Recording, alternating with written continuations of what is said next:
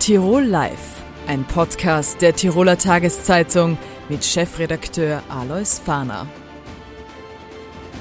Herzlich willkommen bei Tirol Live, dem Online-Interview-Format der Tiroler Tageszeitung. Jeden Montag, Mittwoch und Freitag auf dt.com.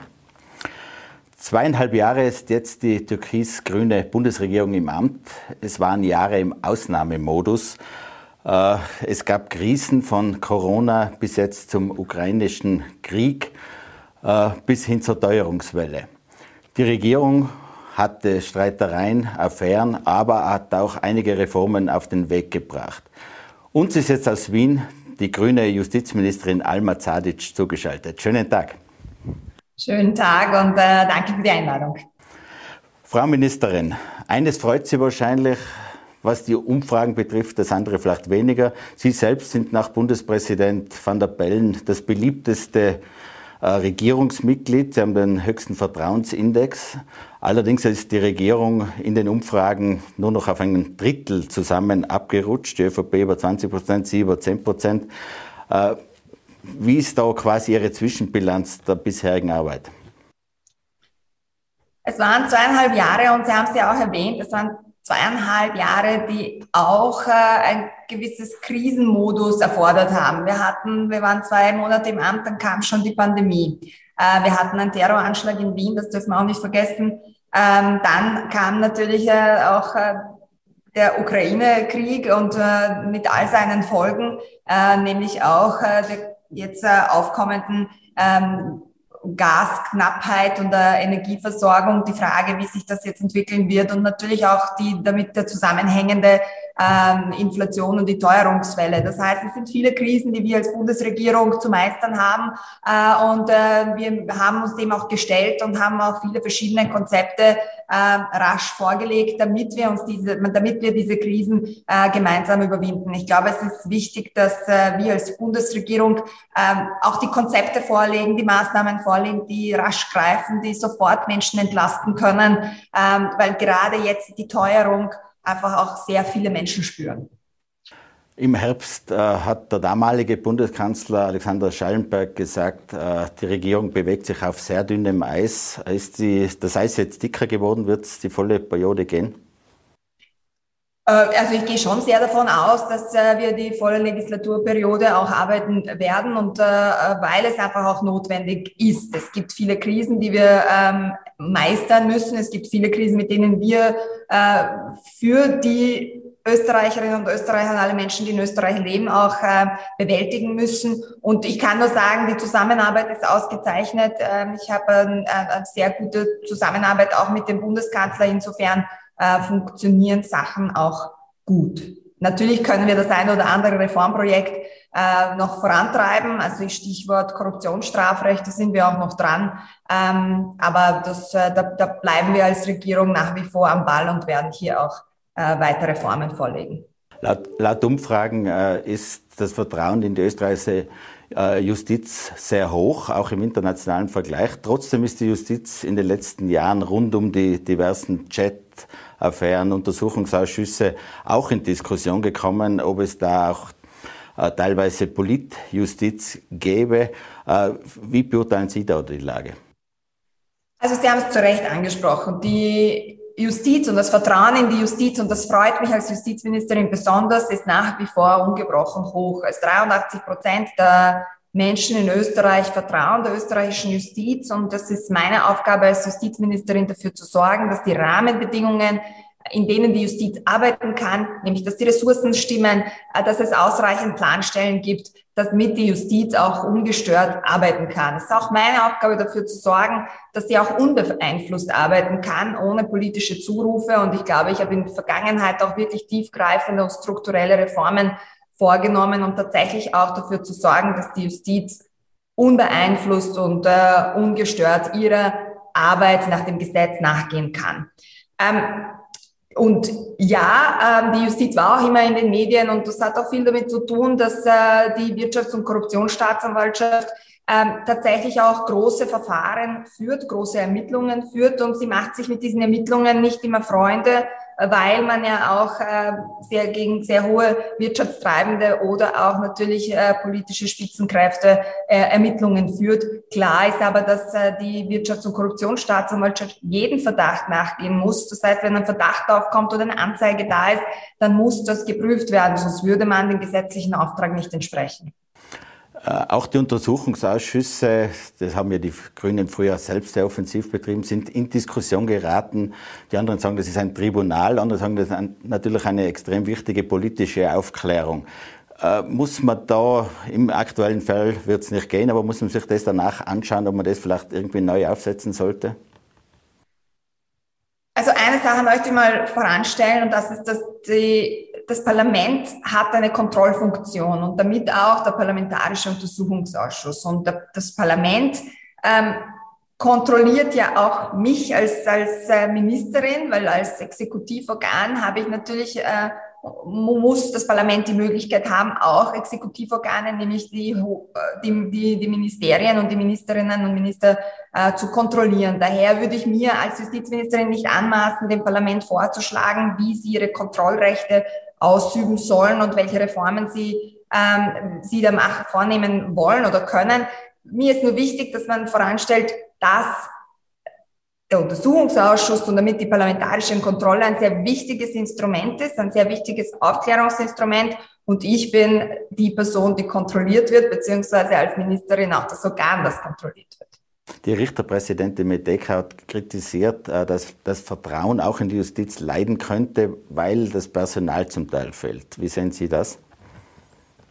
Ja, also wie Sie wahrscheinlich wissen, habe ich, als ich das Amt vor zweieinhalb Jahren übernommen habe, ähm, eine Justiz vorgefunden, die in den letzten zehn Jahren ausgehungert wurde. Die Budgetverhandlungen haben immer weniger ähm, Ressourcen für die Justiz vorgesehen und das hat man gespürt. Als ich ins Amt gekommen bin, hat es an allen Ecken und Enden äh, war es knapp und man sprach auch vom stillen Tod der Justiz. Und mein erstes Ziel war es einmal dafür zu sorgen, dass es äh, ausreichend Ressourcen gibt.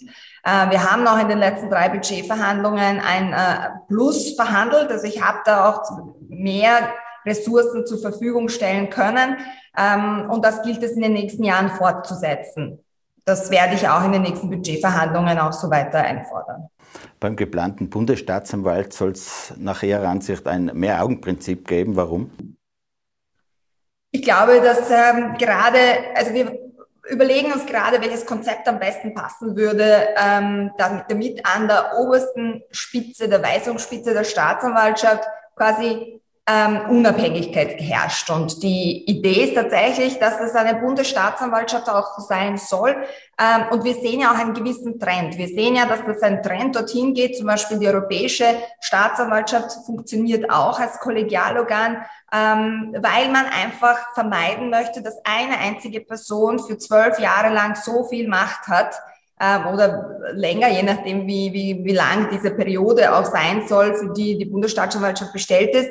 Ähm, und um zu vermeiden, dass eine einzige Person zu, so viel Macht hat, um Verfahren auch beeinflussen zu können oder Verfahren die Macht, die Möglichkeit hat, Verfahren einzustellen oder wieder fortzusetzen, ähm, wäre es sinnvoller, wenn da an dieser Stelle ein Mehr-Augen-Prinzip herrscht. Ein Mehr-Augen-Prinzip deswegen, weil es da auch interne Checks and Balance gibt. Und wir sehen, dass sich das bewährt, sowohl bei der Europäischen Staatsanwaltschaft, aber auch bei der Gerichtsbarkeit entscheiden die Richter, gerade obersten Richter, auch immer in Senaten. Also insofern, ähm, da wird jetzt noch verhandelt, wie sich das Ganze auch äh, wie das Ganze auch ausschauen soll. Also das sind auch die Expertinnen und Experten der Justiz am Zug.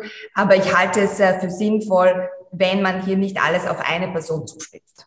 Apropos Politjustiz, wenn wir in die USA schauen, gibt es jetzt Höchstgerichtsurteile gegen den Klimaschutz, äh, gegen das Abtreibungsrecht. Wie kann man da in Österreich künftig auch weiterhin Vorsorge treffen, dass nicht quasi die Politik ins Höchstgericht getragen wird? Ja, also Sie, Sie sprechen die USA an und das ist wirklich erschütternd, was da gerade, äh, was, was da gerade passiert. Die geglaubten Rechte und die Gleichstellungsrechte der Frauen geraten immer weiter unter Druck.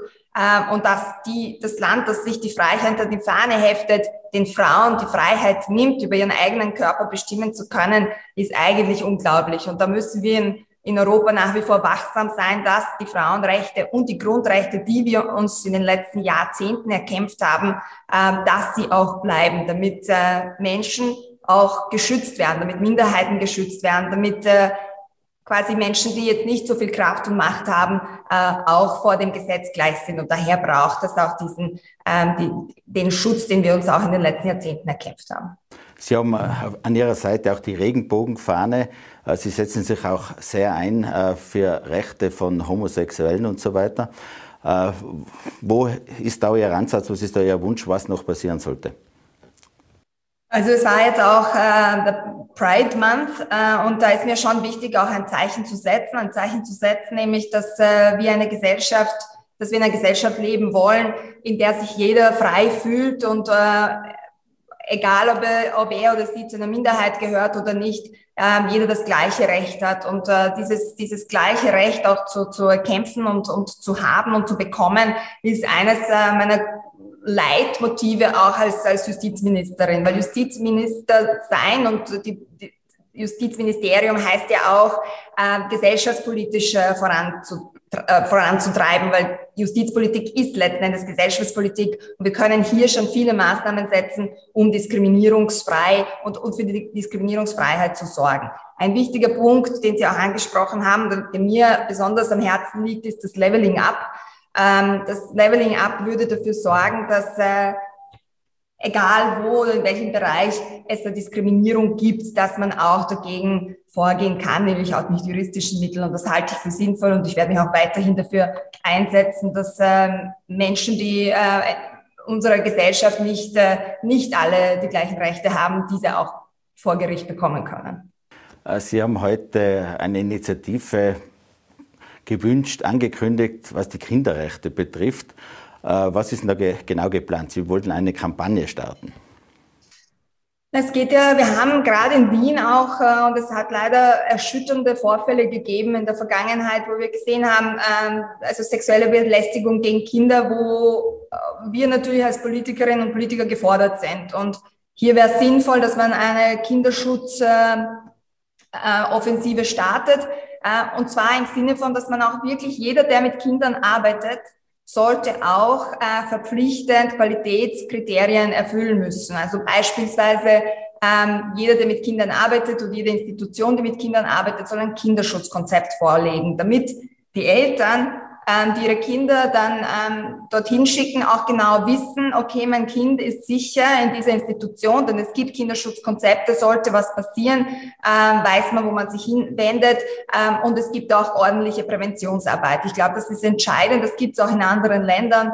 Ähm, und ich habe am Rande eines Arbeitstreffens mit Kinderschutzorganisationen gesprochen, die hier auch wirklich sehr gute Konzepte haben. Das umzusetzen, glaube ich, wäre ein Meilenstein. Das Thema Hass im Netz, zuletzt Deepfakes, ist auch derzeit in aller Munde. Braucht es da auch äh, gesetzliche Nachschärfungen? Ja, Deepfake ist tatsächlich auch ein großes Thema. Ich habe gedacht, dass wir, noch, dass wir das noch nicht äh, in Österreich in dem Ausmaß haben, aber offensichtlich schon. Ähm, wir wissen auch äh, von Abgeordneten aus anderen europäischen Ländern, die auf Deepfakes hineingefallen, äh, hereingefallen sind. Äh, vor kurzem war auch, äh, wurde auch bekannt, dass der Bürgermeister von Wien auch äh, mit einem vermeintlichen Klitschko gesprochen hat.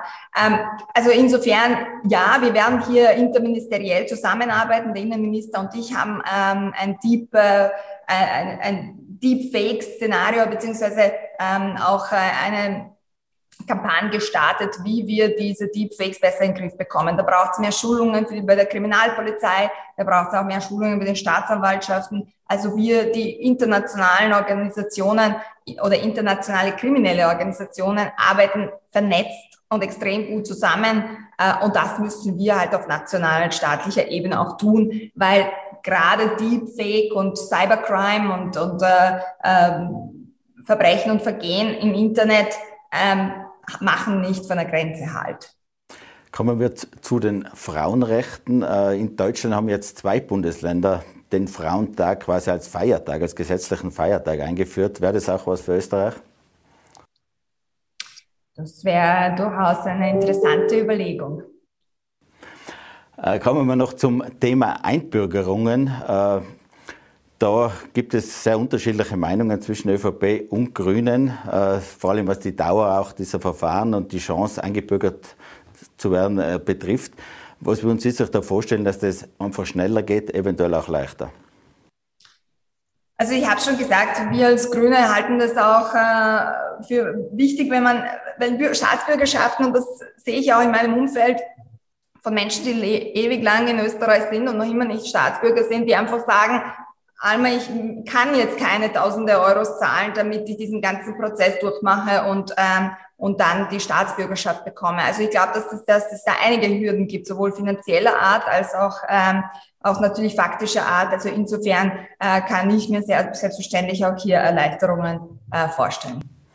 Letzte Frage vielleicht. Sie haben äh, die Sterbehilfe mitverhandelt, wurde auch allgemein gelobt angesichts des schwierigen Themas, dass hier doch ein Kompromiss gefunden wurde der wahrscheinlich für die Extrempositionen zwar schwierig war, aber doch einer in der Mitte. Gibt es erste Erfahrungen in der Umsetzung? Also es war tatsächlich, Sie haben es angesprochen, ein sehr schwieriger Prozess. Der Verfassungsgerichtshof hat äh, mich quasi und uns als Bundesregierung aufgefordert, hier ein Gesetz vorzulegen, das wir im Justizministerium erarbeitet haben. Wir haben hier ein breit auch eingebunden, die Zivilgesellschaft mit eingebunden, weil so schwierige Themen sollten nicht einfach von heute auf morgen gelöst werden, sondern man braucht hier eine breite gesellschaftliche Einbindung. Und ich glaube, dass uns deswegen auch was äh, ein wirklich guter Kompromiss und ein gutes, ausgewogenes Gesetz ähm, gelungen ist. Ähm, was die ersten Erfahrungen betrifft, so ähm, sind die natürlich auch, es gibt Zahlen im Gesundheitsministerium, ähm, aber unabhängig von den Zahlen ähm, ist es mal wichtig festzuhalten, dass sich das alles noch gerade jetzt noch einspielt. Also ähm, welche Ärzte können ähm, diese Verfügungen, äh, welche die, die Aufklärung vornehmen, äh, welche Notare werden die Sterbeverfügung unterschreiben beziehungsweise ähm, beglaubigen. Also das sind so viele Themen, die sich jetzt gerade einspielen, aber im Großen und Ganzen habe ich großes Vertrauen, dass dieses Gesetz tatsächlich auch ein, ein gut ausgewogenes Gesetz ist, das auf der einen Seite die Menschen, die in einer sehr schwierigen Situation sind, ähm, auch ihnen die Möglichkeit gibt, eine Entscheidung selbstbestimmt zu treffen und gleichzeitig aber auch ähm, vor Missbrauch absichert und den Menschen auch die, äh, die Möglichkeit bietet, auch alternative Wege zu gehen, ähm, falls diese möglich sind. Frau Ministerin, danke schön für das Gespräch. Schöne Grüße nach Wien. Vielen Dank, schöne Grüße nach Tirol. Wasserstoff ist in aller Munde, wenn es um die Energiewende und Lösungen aus der jetzigen Energiekrise geht. Der größte Tiroler Lebensmittelhändler M-Preis hat verschiedene Initiativen für nachhaltige Energielösungen gesucht und in, derzeit in Bearbeitung. Äh, was da alles geplant ist, darüber sprechen wir mit dem Projektleiter Ewald Berböck. Schönen Tag. Hallo. Ja, M-Preis ist dran, hat äh, verschiedene äh, Zukunftsinitiativen äh, gestartet, unter anderem ein Wasserstoffprojekt. Was läuft denn derzeit alles bei Ihnen? Ähm, ganz aktuell, äh, gestern, äh, Lebensraum Tirol war bei uns äh, zu Gast und wir haben das H2 Alpin Projekt vorgestellt bekommen. Ja, eine tolle Initiative wo wir als M-Preis äh, eben das, was wir bereits davor gemacht haben, an Infrastruktur zur Verfügung stellen können. Äh, in, in, Im speziellen Fall jetzt das unsere Wasserstofftankstelle und natürlich auch unsere Wasserstoffproduktion, die wir ja bereits seit März betreiben. Und äh, das ist jetzt also sozusagen aktuell gerade die Entwicklung und es ist, freut uns sehr als M-Preis, dass wir hier ähm, einen Impuls setzen konnten, der hier auch aufgenommen wird und äh, wo wir hier sehen, dass wir nicht nur die Bestätigung haben, dass wir in die richtige Richtung gehen, sondern wo wir sehen, dass andere ähm, mitmachen und hier bei diesem wichtigen Thema Wasserstoff äh, auch Akzente setzen hier bei uns in Tirol. Empress hat vor Jahren schon gestartet und was ja auch international äh, beachtet wurde, mit der Architektur begonnen. Jetzt hat man sich das Thema Energie auch mit ausgesucht, um äh, Zukunftslösungen zu suchen. Das Baby jetzt Wasserstoff bei Empress. Was ist denn da bisher schon geschehen? Was macht man gerade? Ja, Empress als Tiroler Familienunternehmen hat natürlich, äh, darf ich sagen, eine lange Tradition äh, äh, soziale Themen aufzugreifen, die außerhalb sozusagen des Kerngeschäftes liegen. Äh, und das, wie, Sie richtig gesagt haben, das äh, ist mit Architektur, es sind viele andere Dinge auch hier passiert, Passivhaus. Ähm, viele Initiativen, Anfang der 10er Jahre dann die Photovoltaik-Initiative. Wir haben jetzt also 60 Märkte oder 60 Anlagen laufen mit 6 Megawatt Peak. Und äh, das, das Thema war für uns äh, auch diese Wasserstoffinitiative war immer, wie können wir also die brennenden Themen der Zeit adressieren und wo können wir Lösungen beitragen. Äh, das ist äh, ein bisschen sozusagen die Genetik äh, des Unternehmens auch. Und was jetzt brennt, das ist eben Antworten auf Fragen zu geben, wie können wir die Klimakatastrophe abwenden, was können wir tun, um hier auch für unsere Kinder und Kindeskinder noch was übrig zu lassen, wenn ich es mal so sagen darf. Und da war eben schon klar, am Anfang haben wir gesagt, okay, wir müssen das mit Energie äh, angreifen. Erster Schritt war Photovoltaik und jetzt seit ungefähr 2015, 2016 haben wir uns sehr intensiv eben mit dem Wasserstoff beschäftigt, äh, weil wir hier als Unternehmen einfach sagen, okay, wo sind unsere fossilen Energieträger, Verbräuche und was können wir dagegen unternehmen, also nicht dagegen, sondern was können wir unternehmen, um von diesem äh, CO2-intensiven äh, ähm, äh, fossilen Verbräuchen wegzukommen. Empress hat ja sehr viele Märkte, hat tausende Mitarbeiterinnen und Mitarbeiter. Äh, was ist denn das quasi mittelfristige Ziel? Will man da irgendwie auf Null Emissionen kommen? Wollen wir sich äh, vielleicht auch selbst sogar nachhaltig versorgen können? Ja, also das ist so. Ähm, wir haben gesagt, aus der Unternehmenssicht heraus äh, wieder, ähm, wo geht die Reise hin und was ist das Mittel und auch das langfristige Ziel? Natürlich ist das CO2-Freiheit, ganz klar. Und das bedeutet, wir haben jetzt die ersten, äh, die ersten Schritte gesetzt, die Elektrolyseanlage in Betrieb genommen, die Tankstelle in Betrieb genommen. Wir machen einen Zweistoffbrenner, der äh, industrielle Prozesswärme für unsere Bäckerei Therese Mölk erzeugen kann in Betrieb genommen und das Ziel ist es, äh, unsere Flotte vollkommen umzustellen auf CO2-freie Brennstoffzellenfahrzeuge und dann hier unseren Dieselverbrauch äh, auf Null zu reduzieren. Kann man da ein paar Zahlen nennen? Ihr habt wahrscheinlich etliche Lkw ja, wir haben, unterwegs. Wir haben, genau, wir verbrauchen, je nachdem wie man es rechnet, wenn wir auch externe Frechter, aber wir verbrauchen rund 1,5 Millionen Liter Diesel im Jahr. Und das alles im Großraum, in dem wir halt zu Hause sind, Nordtirol, Südtirol, äh, Salzburg, äh, Kärnten, Vorarlberg. Und diese 1,5 Millionen Liter Diesel im Jahr, äh, die wollen wir ähm, wegbringen, die wollen wir nicht verbrennen. Und darüber hinaus ähm, wollen wir ja auch für die ähm, Wärme eine Lösung an, an, äh, andenken oder nicht nur andenken, sondern auch umsetzen.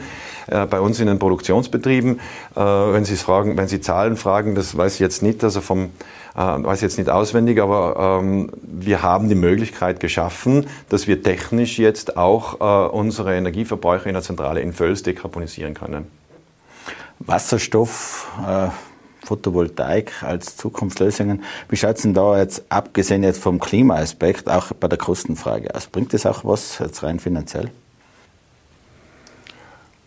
Na, derzeit nicht. Na. Also die, es ist ja so, ähm, wenn wir uns fragen, ähm, was müssen wir, wir müssen etwas tun, wir müssen also dekarbonisieren.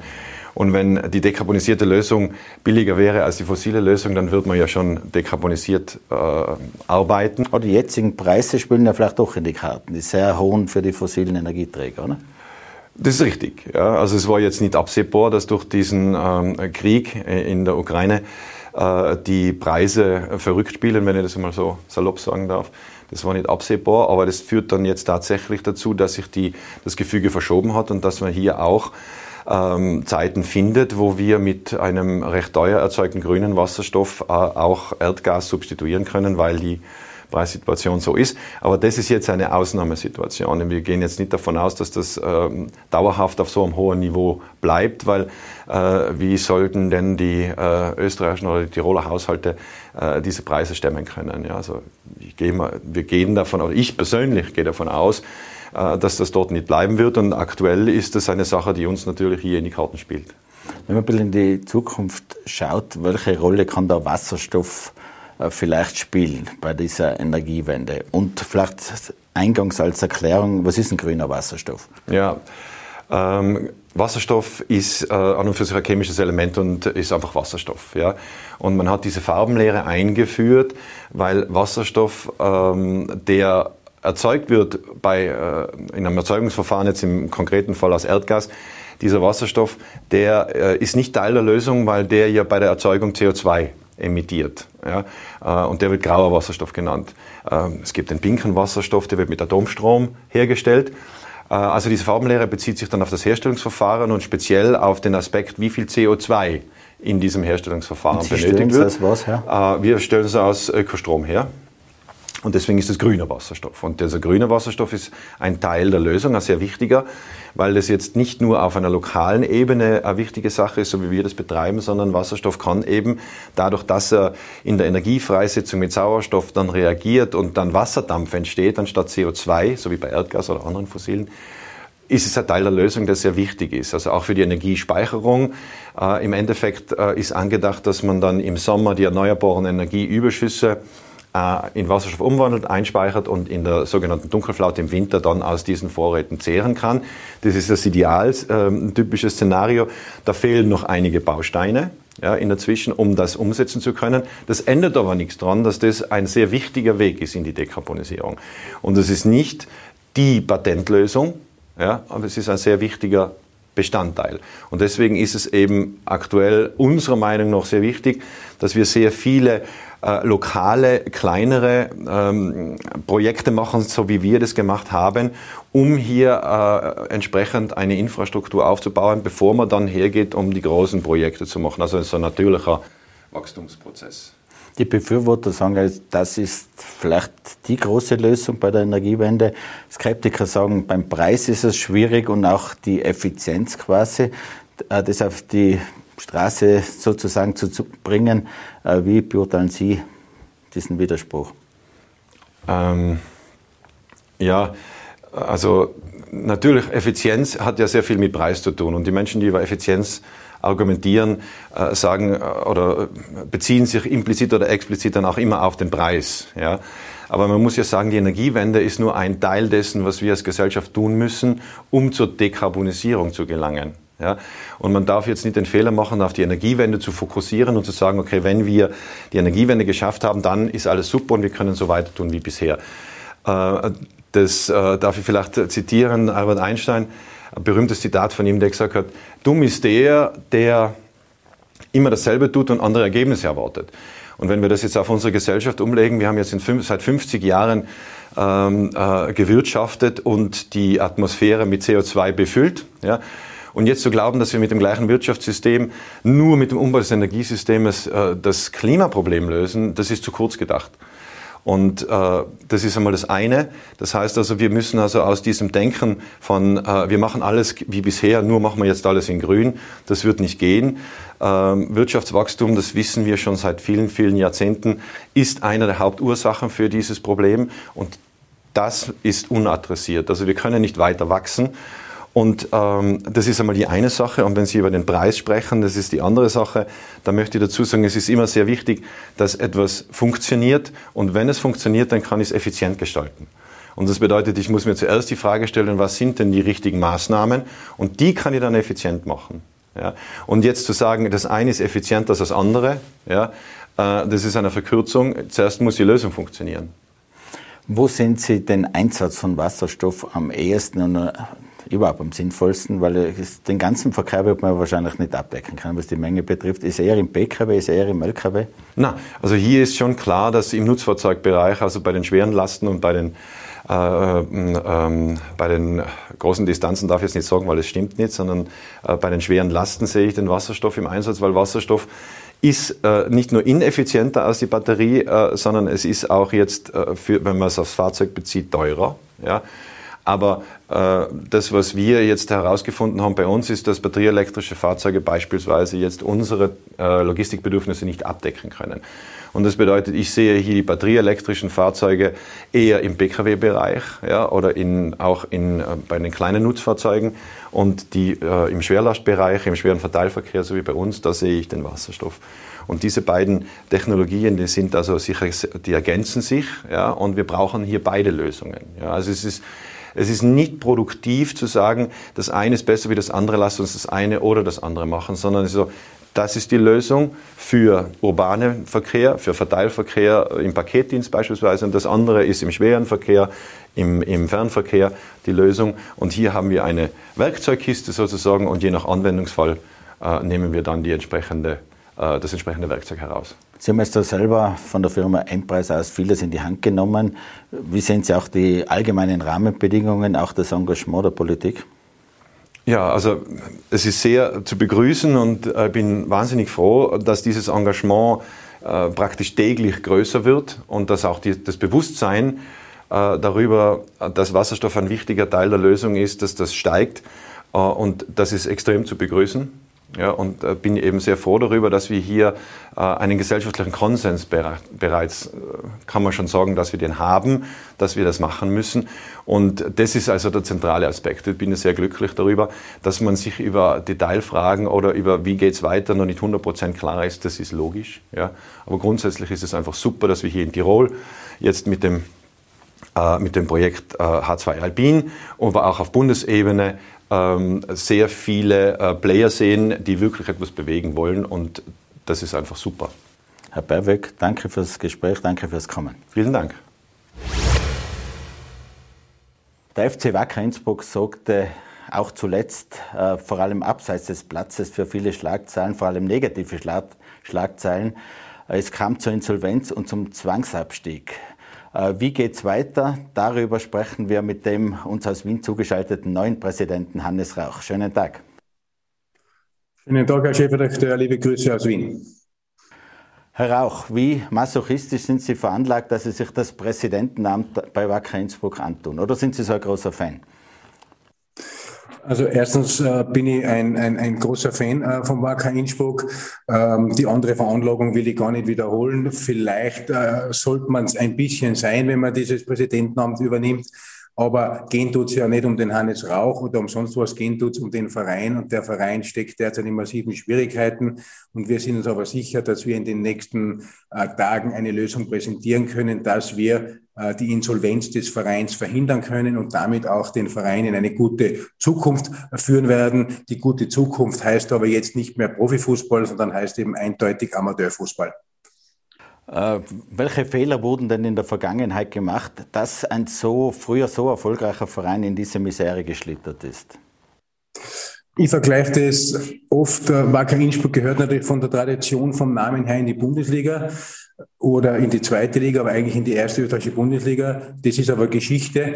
Äh, derzeit ist äh, die Realität Amateurfußball.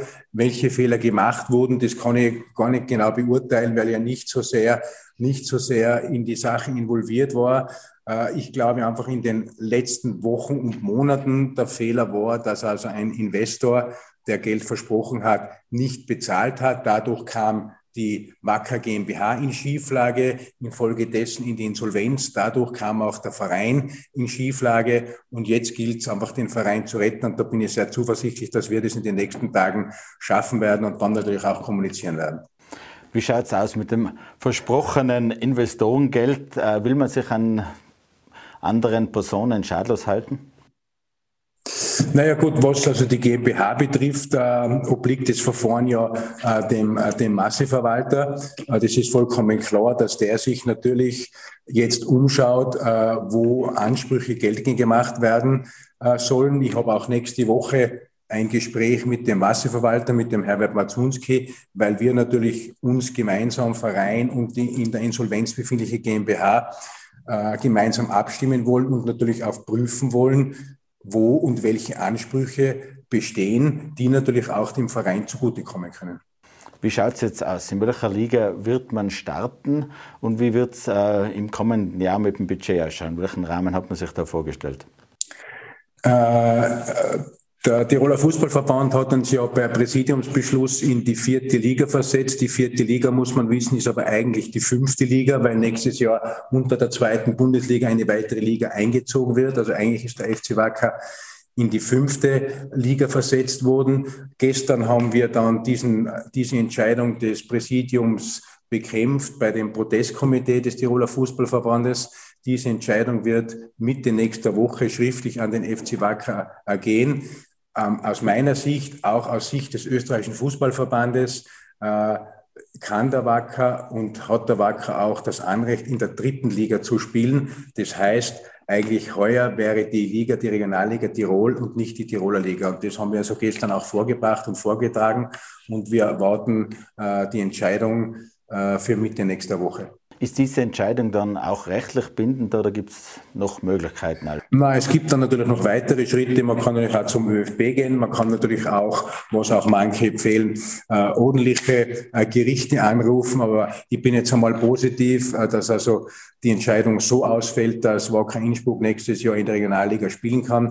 Es wäre auch für den Verein sicher besser, sinnvoller, allein das ganze Sponsoring, das ganze rundherum, die Stadionnutzung, Tivoli-Stadion, von dem her, glaube ich, wäre die dritte Liga genau die Liga, wo der FC Wacker jetzt hingehört.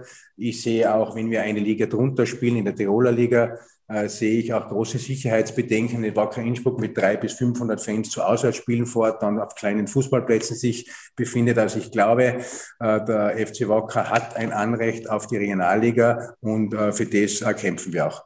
Zuletzt wurde ja am W1 die Sanitäranlage von Fans beschädigt. Äh, viele Vereine fürchten sich quasi, wenn dann der Wacker Innsbruck kommen würde. Das war ja bisher auch bei Austria Salzburg immer wieder der Fall, dass fast die Kosten für die Sicherheit die Einnahmen überschritten haben. Äh, da wird man nicht allzu gerne gesehen sein in den Ligen, oder? Ich glaube, das muss die erste Aufgabe sein, äh, die wir als Vereinsführung haben, die aber der gesamte Verein mit den Funktionären, mit den Fans, mit den Fangruppen, dass wir einfach gern gesehener Gast äh, in den fremden Stadien sind, auf den fremden Plätzen sind. Äh, ich glaube, das würde auch dem Image des Vereins helfen, mir ist vollkommen klar. mit dem finanziellen Schaden einhergehend ist natürlich auch ein Image-Schaden da.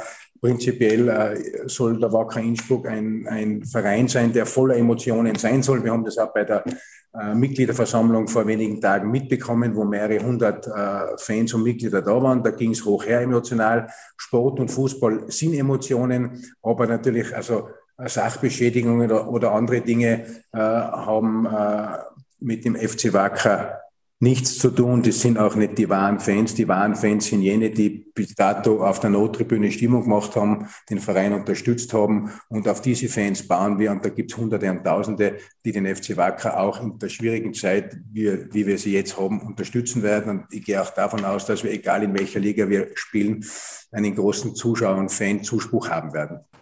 Aber droht nicht auch, dass manche Vereine dann lieber auf Geisterspiele setzen werden, als vielleicht ein riesen Polizeiaufgebot zu brauchen?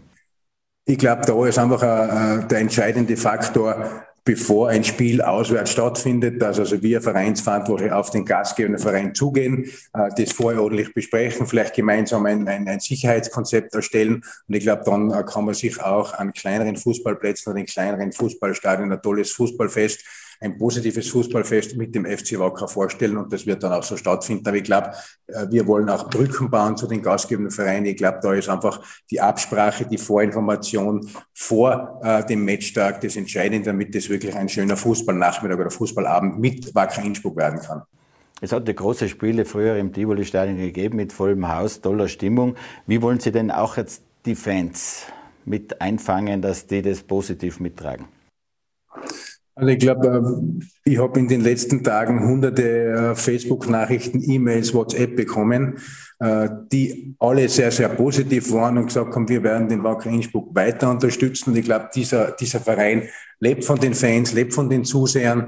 Und da bin ich sehr, sehr positiv und eigentlich ein guter Dinge, dass wir diese Stimmung mitnehmen. Ich glaube einfach, das Entscheidende ist, dass man gut intern kommuniziert, dass man gut miteinander spricht, dass man eine positive Stimmung im Verein hat. Und wenn man im Verein eine positive Stimmung hat, dann kann man diese positive Stimmung auch nach außen tragen. Das hilft dann auch wieder dem Image des Vereins. Und das, glaube ich, muss neben der finanziellen Gesundung, neben dem sportlichen Erfolg einfach ein, ein Ziel sein, dass der Wacker Innsbruck äh, wirklich der Verein in Tirol ist, der gern gesehener Gast ist. Das war, da bin ich, gebe ich zu, bin ich ehrlich, in letzter Zeit nicht immer so der Fall. Aber auch das haben wir uns vorgenommen und ich bin mir sicher und bin sehr zuversichtlich, dass wir das auch erreichen werden, weil Wacker Innsbruck einfach ein großartiger Verein ist mit einer großartigen Fanszene.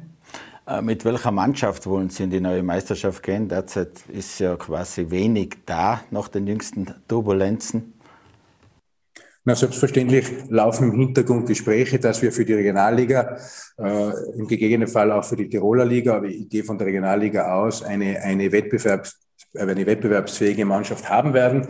Äh, es sind sehr, sehr gute junge Spieler aus der dritten Mannschaft da. Die wollen wir hochziehen. Und der Plan ist dann mit fünf bis sechs arrivierten Spielern, die Regionalliga-Erfahrung haben, die Meisterschaft zu bestreiten. Und ich bin mir sicher, dass wir sportlich eine, eine gute Rolle äh, spielen können, jetzt Liga unabhängig. Das wird man halt dann adaptieren. Die Transferfrist beginnt jetzt und endet dann in zwei, in zwei Wochen. Und ähm, äh, äh, Im Transferbereich ist es so, äh, wir sagen in Tirol, das Händel wird in die letzten fünf Minuten knusprig. Wie schaut denn dann der mittelfristige Plan aus? Es wird jetzt schon Ambitionen geben, äh, nicht ewig in den unteren Ligen herumzukrebsen, oder? Also der kurzfristige Plan ist natürlich äh, mit, einem, mit einem gesunden Budget, das eine schwarze Null schreibt, Amateurfußball zu betreiben. Und das werden wir so lange machen, bis einfach die Voraussetzungen gegeben sind, dass man wieder an, an höhere Ziele denken kann. Nur derzeit denke ich überhaupt nicht an höhere Ziele. Derzeit steht die Konsolidierung des Vereins, die finanzielle Konsolidierung des Vereins im Vordergrund und alles andere äh, ist derzeit nebensächlich. Mit der finanziellen Konsolidierung braucht es einfach auch eine gute Amateurmannschaft. Wann der FC Wacker wieder bereit ist, in den Profifußball einzusteigen, äh, das kann derzeit niemand seriös sagen. Das wird einfach von den nächsten ein, zwei Jahren abhängen. Aber ich gehe schon davon aus, dass also kurzfristig Profifußball in Innsbruck nicht möglich ist. Mittelfristig hängt es einfach auch davon ab, wie zieht die Tiroler Wirtschaft mit, wie schaut die Sponsoraufkommen auf, was macht die öffentliche Hand, wie unterstützt die Stadt, wie unterstützt das Land Tirol. Äh, wir sind natürlich auch, äh, wie jeder Fußballverein, von gewissen Faktoren eben im, im wirtschaftlichen Bereich, Privatwirtschaftsbereich, Sponsoren, öffentliche Gelder sind wir angewiesen. Und da natürlich gilt es jetzt einmal, einen Vertrauensverlust aufzuholen und das dementsprechende Vertrauen in Wacker Innsbruck wieder herzustellen. Aber das wird also sicher nicht in, in, drei bis fünf Wochen oder über den, über den Sommer gehen, sondern ich bin da Realist und zugleich auch Optimist. Das wird schon seine Zeit dauern. Finanzielle Probleme gibt es ja seit langem, jetzt mittlerweile jetzt auch zwei Insolvenzen. Warum gerät Wacker immer wieder in sportliche Turbulenzen und wie wollen Sie das künftig auf bessere Beine dann stellen? Naja, die finanziellen Probleme, ich meine, wenn man die letzte Bilanz anschaut vom 30.06.2021, da hatten wir noch einen, einen, positiven Bilanzabschluss. Ja. Das hat sich vor allem dann also in den letzten zwölf Monaten etwas, etwas verschlechtert und äh, jetzt Ankündigungen zu machen, äh, also sagen, so und so schaut's finanziell aus. Ich kann nur eines sagen, also mit mir wird's ein, ein, ein Wabonspiel mit, mit Millionentransfers oder Millionenbudgets nicht geben, wenn man es nicht hat. Ich zitiere immer die, die Tiroler Hausfrau oder die deutsche Hausfrau, man kann halt wirklich nur das Geld ausgeben, das man einnimmt. Ja. Und so machen es alle Vereine im Amateurfußball. Ich meine, äh, Wacker Innsbruck muss ja da nicht neu erfinden. Wenn ich mir die Mitbewerber anschaue, von, von Kufstein, Wörgl, Kitzbühel bis Inst, äh, Meierhofen, ja, dort alle Obmänner der Vereine wissen, wie, wie man einen Verein führt, wie man in einem Verein wirtschaftet. Ich glaube, das ist einfach keine große Kunst, äh, sondern das ist einfach Zahlenlesen. Ich glaube einfach, dass oft das Anspruchsdenken äh, dann äh, gemündet hat in einem, in einem finanziellen Risiko, das dann nicht mehr kalkulierbar. Und deshalb sage ich, das Erwartungsmanagement, das Anspruchsdenken jetzt im Amateurfußball anpassen und dann wird die wirtschaftliche Gesundung des Vereins automatisch erfolgen. Der Präsidentensessel war ja in den letzten Jahren auch immer wieder ein Schleudersitz. Äh, wie lange haben Sie oder geben Sie sich denn Zeit oder sind Sie zumindest bereit, das zu machen? Also äh, Schleudersitz, ich bin ja beruflich gewohnt, ja, da bin ich schon äh, des Öfteren auf einem Schleudersitz gesessen. Ich habe es eigentlich immer relativ lang dann draußen aufgehalten, auf den Schleudersitzen. Äh, erinnere mich gerade nämlich dort derzeit, wo, wo ich gerade sitze. Auch das waren äh, mehrere Jahre. Und natürlich äh, will ich schon, also jetzt nicht nur für ein paar Monate Präsident sein, weil das würde keinen Sinn machen, wenn man den Verein langfristig neu strukturieren will, langfristig konsolidieren will, dann braucht es auch Kontinuität in der Führungsebene. Und deshalb äh, stehen natürlich in meiner Planung, man hängt auch immer davon ab, was dann äh, die Generalversammlung beschließt, aber natürlich ist mein Plan jetzt nicht, dass sozusagen ein Kurzzeitpräsident zu sein, sondern äh, man ist im Sport immer schwierig, in, in, in, in langen, in langen äh, Perioden, in Dimensionen zu denken. Also ob ich jetzt unbedingt äh, ein, ein Otto Reagel der 20 Jahre Trainer beim deutschen Bundesligisten war, das weiß ich nicht. Aber es ist einmal sicher auf die nächsten drei bis fünf Jahre angelegt, sonst würde die Sache auch keinen Sinn machen. Hätte aus Ihrer Sicht damals die Fusion kommen sollen mit Wattens? Naja, grundsätzlich ist es immer eine Frage, wie viel Profifußball verträgt Tirol. Ich meine, mit Wattens braucht sie derzeit äh, der FC Wacker zumindest, was also die finanzielle Gebarung, was das professionelle, professionelle Management betrifft, nicht messen. Wattens ist ein Profiverein, äh, Innsbruck ist jetzt ein Amateurverein. Äh, ich glaube, ähm, da der Verein von der Tradition, von, von, von der Fanunterstützung ist Wacker Innsbruck. Aber natürlich ähm, kann man über diese Dinge nachdenken. Aber äh, derzeit schließe ich eine, eine, eine Fusion zwischen Wacker und Wattens einfach aus. Ich glaube, Wacker ist ein eigenständiger Verein mit einer Riesentradition und auf der gilt es aufzubauen. Und äh, Wacker Innsbruck lebt, ist ein eigenständiger Verein. Ob es in irgendwelchen Bereichen zu Kooperationen gehen kann, wird man, wird man sehen. Aber sozusagen, also das Schwarz-Grün von der Tiroler Fußballlandkarte verschwindet, ist für mich derzeit nicht vorstellbar. Ich weiß ja. auch, wenn es Wünsche, wenn es Wünsche aus der Politik, aus der Wirtschaft gibt, aber man kann auch nicht Atletico Madrid und Real Madrid fusionieren, man kann auch nicht Bayern München und 1860 München fusionieren, man kann nicht Rapid Wien und Vienna oder Rapid Wien und Austria Wien äh, fusionieren, sondern das sind einfach eigenständige, gewachsene Vereine. Und ich finde ja Fußballtradition, Wattens hat Tradition im Fußball, Innsbruck hat Tradition im Fußball. Und ich glaube, Fußball lebt ja auch von Traditionen. Und äh, das sollte man auch immer im Hinterkopf haben. Herr Rauch, vielen Dank für das Gespräch. Schöne Grüße nach Innsbruck. Vielen Dank. Ja, meine Damen und Herren, das war Tirol Live. Sie können die heutigen Gespräche gerne auf Podcast nachhören oder auf dt.com oder in der Tiroler Tageszeitung nachlesen. Dankeschön, dass Sie mit dabei waren. Bis zum nächsten Mal. Auf Wiedersehen. Tirol Live, ein Podcast der Tiroler Tageszeitung. Das Video dazu sehen Sie auf tt.com.